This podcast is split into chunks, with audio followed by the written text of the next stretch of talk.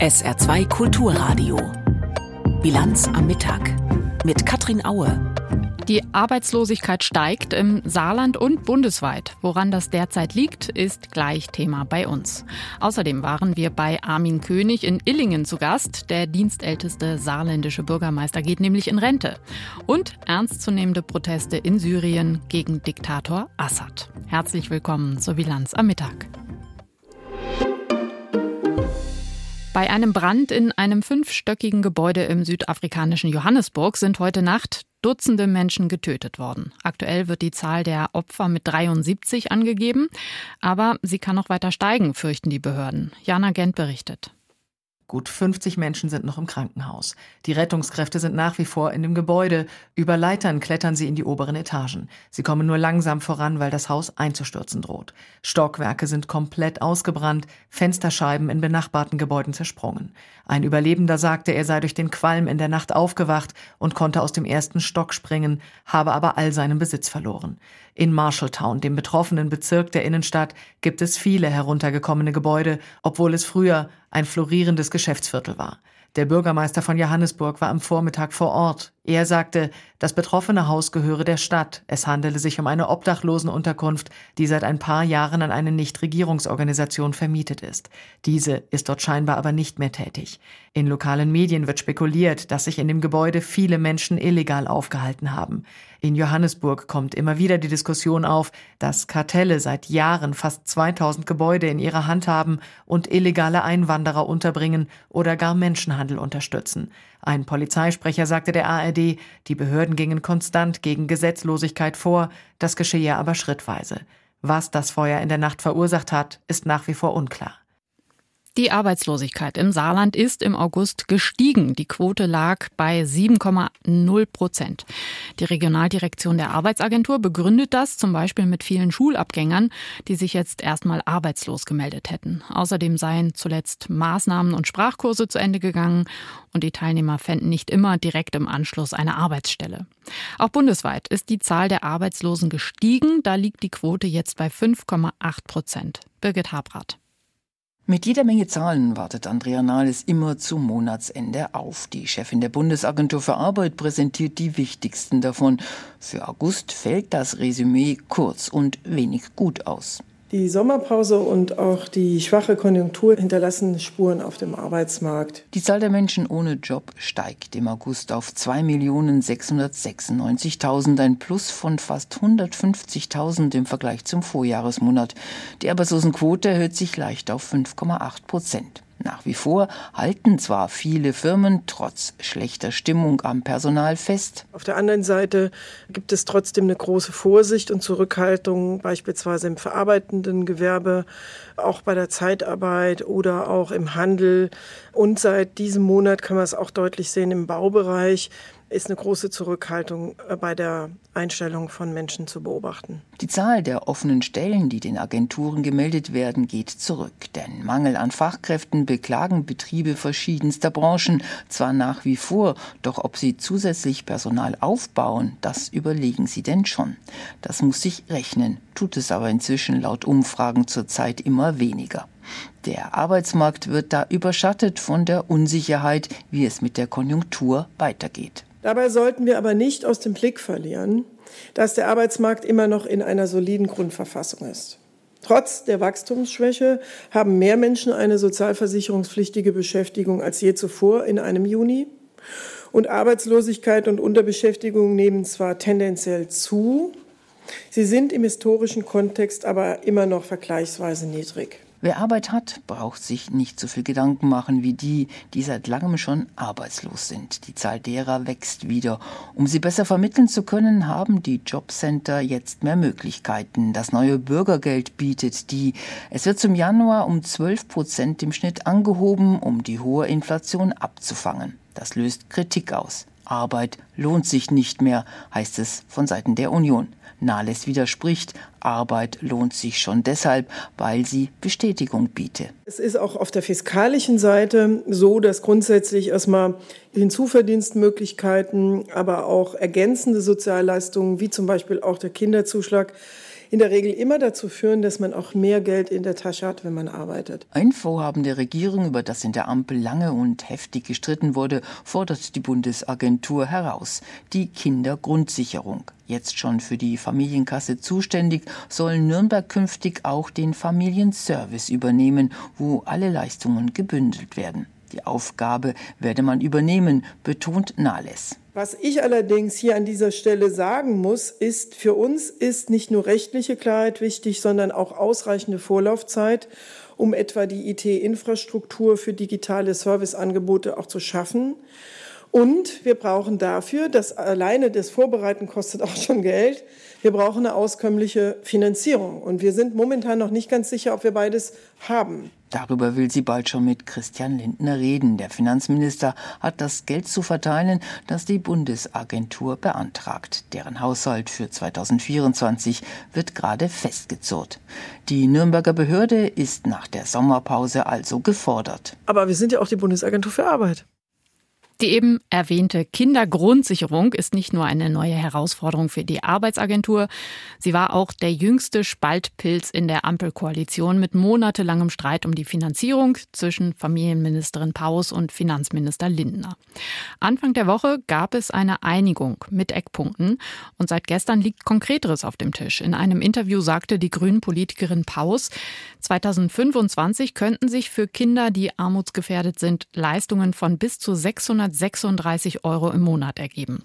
Kann das stimmen? hat sich Vera Wolfskämpf gefragt. Im Moment steht eigentlich nur eine Zahl, schwarz auf weiß. 2,4 Milliarden Euro. So viel plant die Regierung zum Start der Kindergrundsicherung ein. Diese Summe ist aber auch dafür vorgesehen, die Verwaltung umzustellen, sodass die Kindergrundsicherung besser bei den Familien ankommt. Wie viel Geld jedes einzelne Kind letztlich bekommt, ist noch nicht seriös zu sagen. Klar ist, das Kindergeld von derzeit 250 Euro soll allen als Garantiebetrag zustehen. Hinzu kommt ein Zusatzbetrag, gestaffelt nach Alter des Kindes und Einkommen der Eltern. Der entspricht dem heutigen Kinderzuschlag von maximal 250 Euro pro Kind für Familien mit wenig Geld. Wie hoch dieser Zusatzbetrag wirklich ausfällt, hängt von vielen offenen Fragen ab. Erst muss das Bundesarbeitsministerium noch ein neues soziokulturelles Existenzminimum errechnen. Das ist der Maßstab dafür, wie viel ein Kind zum Leben braucht. Was steht einem Kind für Möbel, Kleidung oder Stromkosten zu? Erst wenn das feststeht, lässt sich die Kindergrundsicherung davon ableiten. Zudem hängt es davon ab, wie sich Preise und Löhne zukünftig entwickeln. Denn dementsprechend werden die Sozialhilfen angepasst, wie es jetzt automatisch für das Bürgergeld geplant ist. Und so genau kann die wirtschaftliche Lage in zwei Jahren heute niemand vorhersagen. Bundesfamilienministerin Lisa Paus rechnet mit einer bestimmten Entwicklung und kommt dann für die ärmeren Familien auf diese Zahlen. 530 Euro Kindergrundsicherung für die kleinsten bis zu 636 Euro für die ältesten Kinder. Aber es ist bereits deutlich geworden, dass sie und Finanzminister Christian Lindner ganz unterschiedliche Vorstellungen vom Ergebnis haben. Während der FDP-Minister von einzelnen Leistungsverbesserungen spricht, hofft die Grünen-Ministerin auf substanziell mehr Geld für von Armut betroffene Kinder. Bis die genaue Summe feststeht, muss die Regierung also noch einiges klären und sich im Detail auch in den Zielen einigen. In Illingen geht heute eine Ära zu Ende. Nach 27 Jahren als Bürgermeister geht Armin König in den Ruhestand. SA2-Reporterin Stefanie Balle hat ihn zum Abschied nochmal im Rathaus getroffen. Armin König lacht. Nach tausenden selbstbeschriebener Seiten Papier und hunderten gegebener Interviews, davon ein gutes Dutzend zum heute anstehenden Rückzug ins Private, wollte ich von ihm wissen. Was sind Sie noch nie gefragt worden? Wie viel ich verdiene? Wäre ja auch aufdringlich und zum Abschied äußerst unhöflich. Er wird auch im Ruhestand von seinen Einkünften angenehm leben können, so viel steht fest. Ist aber bei weitem nicht das Wichtigste, sagt der 66-Jährige. Klar, Familie, Sport, Musik, Theater, Bücher schreiben und das neu aufgenommene Studium der europäischen Politikwissenschaften. All das wird für ein ausgefülltes Leben als Pensionär sorgen. Dann ohne Druck. Das kann sich, glaube ich, niemand vorstellen, wie das ist, 27 Jahre lang immer irgendwo durchgetaktet zu werden und fremdbestimmt zu werden, ob man das will oder nicht. Deshalb wird das nächste, was er nach dem standesgemäßen Abschied in der Ellipse heute Abend tun wird, eine Woche Sylt sein. Nur mit seiner Frau zu zweit. Eine Woche lang Abstand von allem und dann als Privatmensch in seine Heimatgemeinde, in die er hineingeboren wurde, mit der er verwachsen ist, zurückzukommen. Was aber wäre, wenn ihn in ein paar Jahren jemand nicht auf der Straße erkennt? Oh, das finde ich ganz prima. Das ist okay so. Da habe ich überhaupt kein Problem damit, im Gegenteil. 27 Jahre, das ist einfach genug, sagt König. Und doch stellt sich die Frage, warum hat er mit seinem frühzeitigen Rückzug nicht so lange gewartet, dass ein Nachfolger oder eine Nachfolgerin zum Stichtag der Europaparlaments- und Kommunalwahlen im nächsten Frühjahr gewählt werden könnte. Ich bin sowieso nicht der Meinung, dass man Wahlen zwingend immer alle zusammenlegen muss. Das war für mich jetzt äh, kein Argument. Die Wahlwerbeplakate der Kandidatinnen und Kandidaten auf seine Nachfolge wären möglicherweise in der Flut der anderen Kandidaten für die anderen Ämter und Mandate untergegangen. Möglich. Möglich aber auch, dass eine böse Saat, gelegt vor rund fünf Jahren, jetzt so weit ihre Blüten getrieben hat, dass sie einfach abgeschnitten gehört. Es gab neun Morddrohungen. In einer dieser Morddrohungen hieß es, ich werde dich und deine Familie abschlachten wie ein Schwein. Was er anfangs 2018, als das erste Briefchen mit weißem Pulver ins Illinger Rathaus flatterte, noch als bescheuerten Scherz abgetan hat, ließ sich aber nicht mehr ungeschehen machen. Die Bedrohung war da. Und sie wuchs. Das bleibt alles nicht in den Kleidern stecken. Das hat uns tief getroffen und es äh, wirkt bis heute nach. Auch deshalb ist jetzt Schluss. In Ruhe und Frieden das letzte Drittel Leben genießen. Das hat Armin König sich für die nächsten 30 Jahre vorgenommen. Dass wir dann äh, gemütlich durch diese Gemeinde gehen und Eis essen. Also das wäre schön, dass der äh, Abend so locker ausklingt. Und jetzt soll mal die Jungen ran, jetzt soll man zeigen, was sie können. Armin König geht heute in Rente. Stefanie Balle hat berichtet. Die neuen Militärregimes in Westafrika beschäftigen heute die EU-Außenministerinnen und Minister und damit gleich auch uns nach dem Nachrichtenüberblick von Peter Weizmann. CDU-Chef Merz hat Kritik an den wachsenden Sozialleistungen geübt.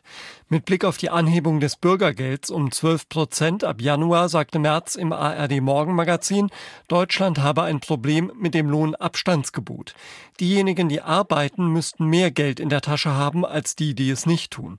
Merz sagte, es dürfe keinen Wettbewerb bei den Transferleistungen geben. Vielmehr müssten die Bürger bei den Sozialversicherungsbeiträgen entlastet werden. Die Schulden, die von der Ampelkoalition jetzt gemacht würden, müssten von der nächsten Generation zurückgezahlt werden. Das Deutsche Studierendenwerk fordert eine Erhöhung des BAföGs. Der Vorstandsvorsitzende Anbul sagte, vor dem Hintergrund der geplanten Erhöhung beim Bürgergeld dürften die Studierenden nicht vergessen werden. Sie würden genauso essen, trinken und heizen wie andere Menschen und seien keine Bürger zweiter Klasse. Der Bedarf müsse automatisch an die Entwicklung der Preise gekoppelt werden. Das Militär von Gabun hat einen Übergangspräsidenten eingesetzt. Das erklärten Soldaten im Fernsehen.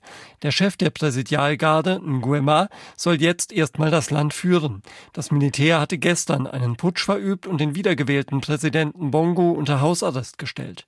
Die Putschisten werfen der Regierung Wahlmanipulation vor und haben alle staatlichen Institutionen aufgelöst.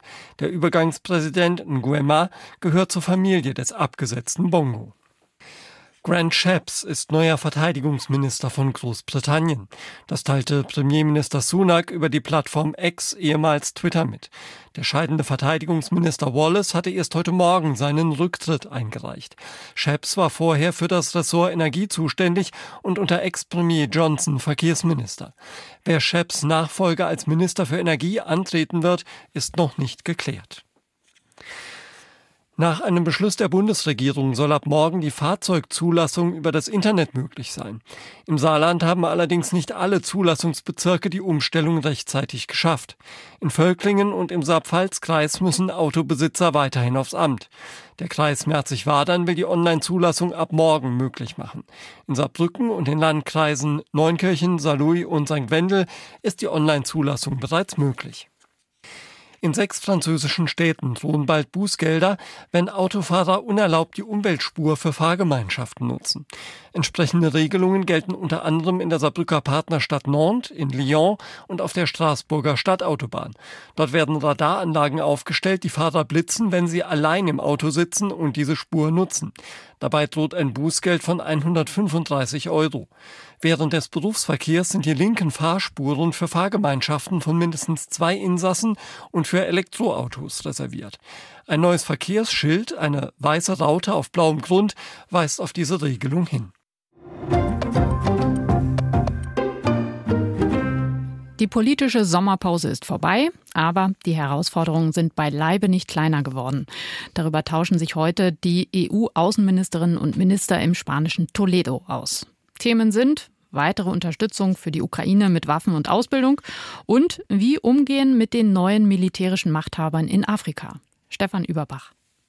Mali, Burkina Faso, Niger, Gabun. Militärs übernehmen die Macht, drängen demokratisch gewählte Regierungen aus dem Amt.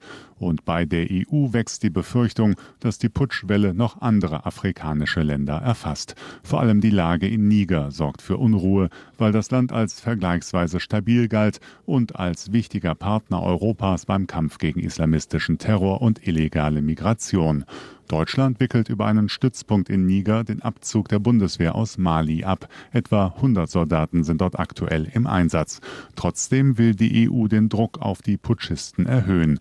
Die europäischen Finanzhilfen für Niger liegen schon seit einiger Zeit auf Eis. Jetzt sollen auf Vorschlag von Deutschland und Frankreich Sanktionen gegen die Armeeführung und ihre Unterstützer dazukommen.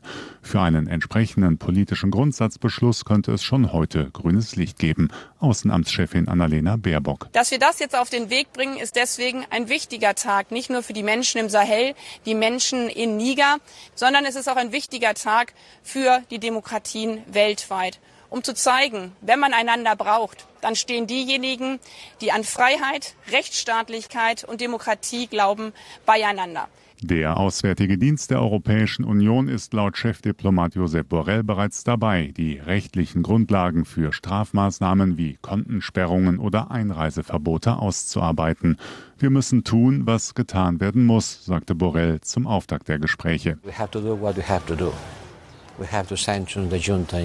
Die EU-Außenministerinnen und Minister werden heute außerdem darüber beraten, ob und wie der Europäische Friedensfonds aufgestockt werden kann, um die Rüstungslieferungen und Ausbildungsmissionen für die Ukraine auch dauerhaft bezahlen zu können. Im Gespräch ist bis zu 20 Milliarden Euro zusätzlich für die nächsten vier Jahre bereitzustellen, in einer Art Sondertopf, damit die restlichen Gelder aus dem Fonds, so wie das eigentlich geplant war, auch für Projekte in anderen Teilen der Welt zur Verfügung stehen. Die meisten EU-Staaten haben zwar schon ihre Unterstützung signalisiert, sehen allerdings noch einige offene Fragen. Schließlich hat die Europäische Union der Ukraine bereits mittelfristig 50 Milliarden Euro an Finanzhilfen in Aussicht gestellt. Österreichs Außenminister Alexander Schallenberg. Aus österreichischer Warte sage ich ganz klar dazu, unsere Linie ist unverändert und sehr klar. Wir werden weder Waffen liefern noch Waffenlieferungen finanzieren. Daran ändert sich nichts. Das ist unser Neutralitätsstatus. Aber der Rest ist klar, wir werden, da wir die, weiterhin die russische Aggression sehen, wir werden einen langen Atem brauchen und die Ukraine weiter unterstützen. Aber ob es wirklich diese 20 Milliarden bedarf oder und wie die angesiedelt werden, das muss er noch diskutieren. Auch Deutschland hat vor der Entscheidung noch Klärungsbedarf. Zum Beispiel, wo das Geld herkommen soll, ob sich möglicherweise Mittel aus dem regulären Haushalt der EU umschichten lassen oder wie die Auszahlungen organisiert werden. Grundsätzlich aber hält Bundesaußenministerin Baerbock die zusätzlichen Ausgaben für nötig. Wir investieren hier in den Frieden Europas. Und was würde es kosten, wenn wir das heute nicht tätigen? Über das Treffen der EU-Außenministerinnen und Minister in Toledo hat Stefan Überbach berichtet. Die deutsche Bundespolizei ist seit mehr als zehn Jahren in Saudi-Arabien tätig im Rahmen einer Ausbildungsmission. Das Engagement dort ist schon oft kritisiert worden. Die Mission wurde auch kurzzeitig ausgesetzt, als der Konflikt um die Ermordung des saudischen Journalisten Jamal Khashoggi schwelte. Seit Jahren sind aber wieder Bundespolizisten im Einsatz in dem arabischen Land. Begründet wird das mit außen- und sicherheitspolitischen Interessen und mit der Bekämpfung des Terrorismus in der Region. Jetzt hat das ARD-Magazin Monitor neue Kritik. Silke Dietrich. Mustafa Sufjan hat das Erschießungskommando an der Grenze zu Saudi-Arabien nur knapp überlebt. Wir waren 45 Personen, als wir nach Saudi-Arabien aufgebrochen sind. Ich habe mein Bein verloren. Die meisten der anderen haben ihr Leben verloren. Nur drei aus meiner Gruppe konnten ausfindig gemacht werden. Ich vermute, die anderen sind tot. Der Vorwurf? Saudische Grenzbeamte erschießen systematisch Flüchtlinge, die von Jemen aus ins Land kommen wollen. Mehr als 280 mutmaßliche Massengräber in der Grenzregion hat Human Rights Watch lokalisiert. In einem aktuellen Bericht schätzt die Menschenrechtsorganisation, dass seit März vergangenen Jahres 655 Menschen getötet wurden. Die tatsächliche Zahl könne viel höher sein. Saudi-Arabien weist alle Vorwürfe zurück. Brisant sind die Vorwürfe aber auch für die deutsche Bundesregierung. Denn seit mehr als zehn Jahren sind deutsche Bundespolizisten in Saudi-Arabien im Rahmen einer Ausbildungsmission im Einsatz. Details über das Trainingsprogramm dort hält die Bundesregierung von Beginn an geheim. Nachfragen dazu beantwortete eine Sprecherin des Bundesinnenministeriums vergangene Woche nur sehr allgemein. Trainingsmaßnahmen speziell für den saudi-arabischen Grenzschutz finden nicht statt und es haben zu keinem Zeitpunkt Ausbildungen oder Trainings der Bundespolizei für den saudi-arabischen Grenzschutz im Grenzgebiet zwischen Saudi-Arabien und Jemen stattgefunden. Recherchen des ARD-Magazins Monitor zeigen nun, die Angaben der Bundesregierung sind irreführend, in Teilen offenbar auch falsch. Bundespolizisten, die für Schulungen in Saudi-Arabien im Einsatz waren oder sind, berichten gegenüber Monitor in vertraulichen Gesprächen, ihre Trainings richteten sich ausnahmslos an saudische Grenzbeamte. Und an den Trainings würden auch Grenzschützer teilnehmen, die an der saudisch-jemenitischen Grenze im Einsatz sind, also dort, wo die systematischen Erschießungen stattgefunden haben sollen. Das vorgebliche Ziel der Bundesregierung, bei dem Ausbildungsprogramm gehe es auch um die Vermittlung von Menschenrechten, gehe offensichtlich nicht auf. Das sagt Max Mutschler, Projektleiter am Bonn International Center for Conflict Studies. Wir machen Belieferung, wir machen Ausbildung und dabei wollen wir auch Menschenrechte vermitteln. Wenn es überhaupt ernst gemeint war, dass es kolossal gescheitert ist. Seit Jahren gibt es immer wieder Berichte von schweren Menschenrechtsverletzungen durch saudi-arabische Sicherheitskräfte. Doch die Ausbildungsmission der Bundespolizei läuft auch diesmal vorerst weiter. Das Thema nochmal ausführlich gibt's heute Abend ab 21.45 Uhr in der Sendung Monitor im Ersten. Jahrelang war Ruhe in Syrien. Viele würden wohl sagen Totenruhe. Machthaber Assad regierte mit harter Hand. Er hat jeden Funkenprotest sofort unterdrückt. Seit zwei Wochen aber regt sich im Süden des Landes neuer Protest gegen die Regierung, immer lauter und anhaltend. Anna Osius hat sich die Frage gestellt, kann der Protest dem Assad-Regime gefährlich werden? Bashar raus, skandieren die Menschen. Syrien ist frei. Nahezu täglich demonstrieren im Süden des Landes hunderte Menschen gegen die schlechten Lebensbedingungen, Preissteigerungen und gegen das syrische Regime. Die Demonstrationen in der Provinz Sueda gehen unvermindert weiter, so der Aktivist Saleh im arabischen Nachrichtensender Al-Hadath. Und es geht nicht mehr nur um die Lebensbedingungen. Die Forderungen sind politisch geworden. Die Menschen fordern den Sturz des Regimes. Begonnen hatten die Proteste vor zwei Wochen, als die Regierung Subventionen für Benzin aufhob. Die Abschaffung staatlicher Zuschüsse trifft viele Syrerinnen und Syrer hart. Das Land befindet sich in einer schweren Wirtschaftskrise. Nach mehr als zwölf Jahren Bürgerkrieg herrschen im Land Hunger und Inflation. Rami Abdurrahman von der oppositionsnahen syrischen Beobachtungsstelle für Menschenrechte. Die Wirtschaft ist am Boden. Viele Menschen leben unterhalb der Armutsgrenze. Sogar Akademiker haben Mühe, ihre Kinder zu ernähren. Die Bürger aus Sueda haben jetzt die Initiative ergriffen und andere Provinzen folgen. Es ist eine Rebellion im Süden Syriens.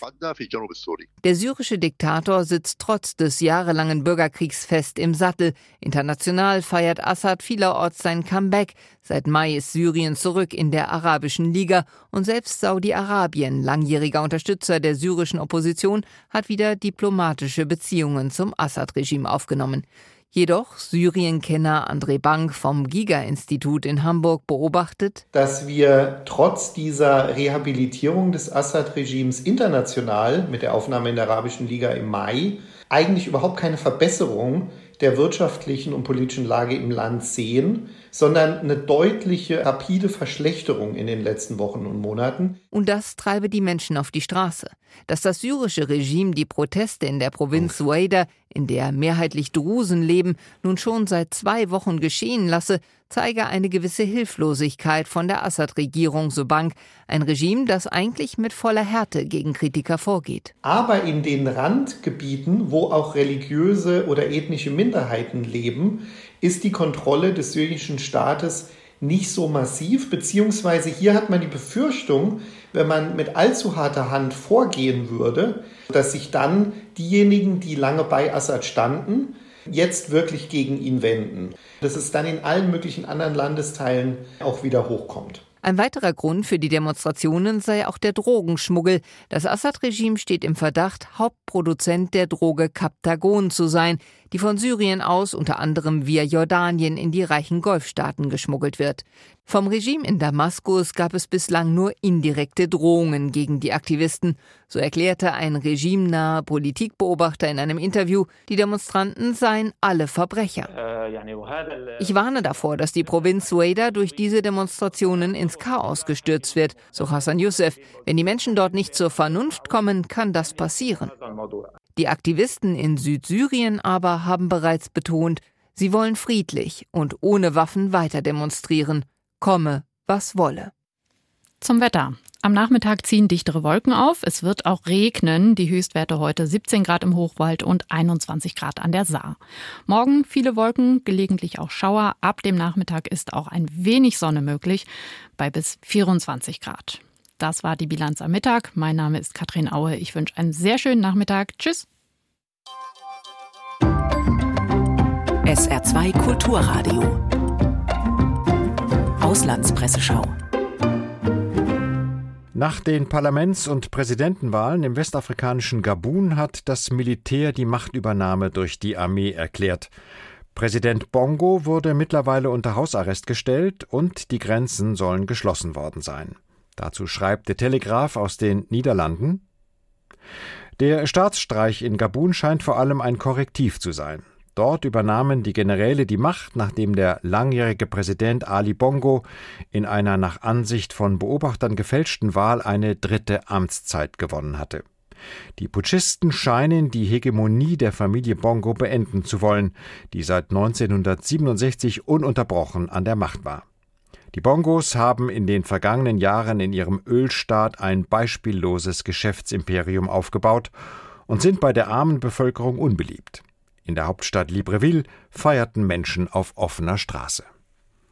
Für die neue Zürcher Zeitung ist es mittlerweile schwierig, den Überblick zu behalten über die afrikanischen Länder, in denen Militärs in den vergangenen Jahren die Macht ergriffen haben. Es ist inzwischen theoretisch möglich, von der westafrikanischen Atlantikküste bis ans Rote Meer durch einen Gürtel von Ländern zu reisen, in denen Putschisten an der Macht sind.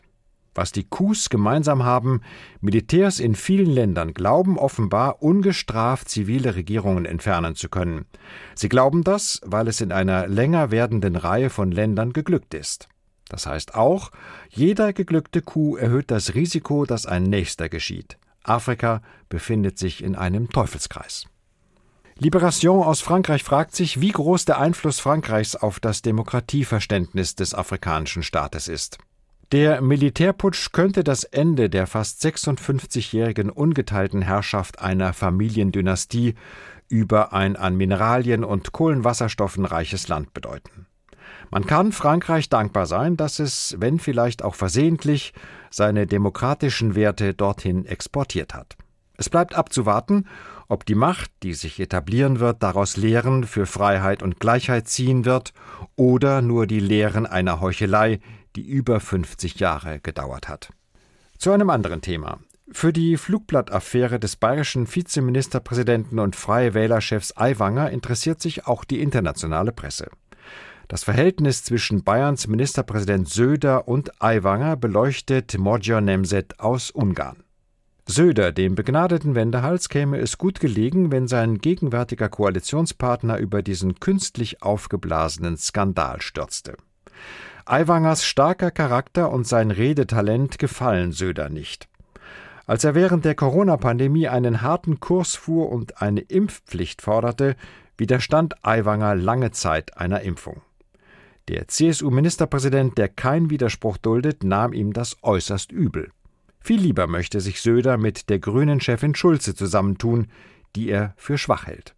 Mit ihr würde er leichter regieren können als mit dem charakterfesten, widerspenstigen Bayern Aiwanger. Das waren Auszüge aus Kommentaren der internationalen Presse, zusammengestellt von Michael Hafke.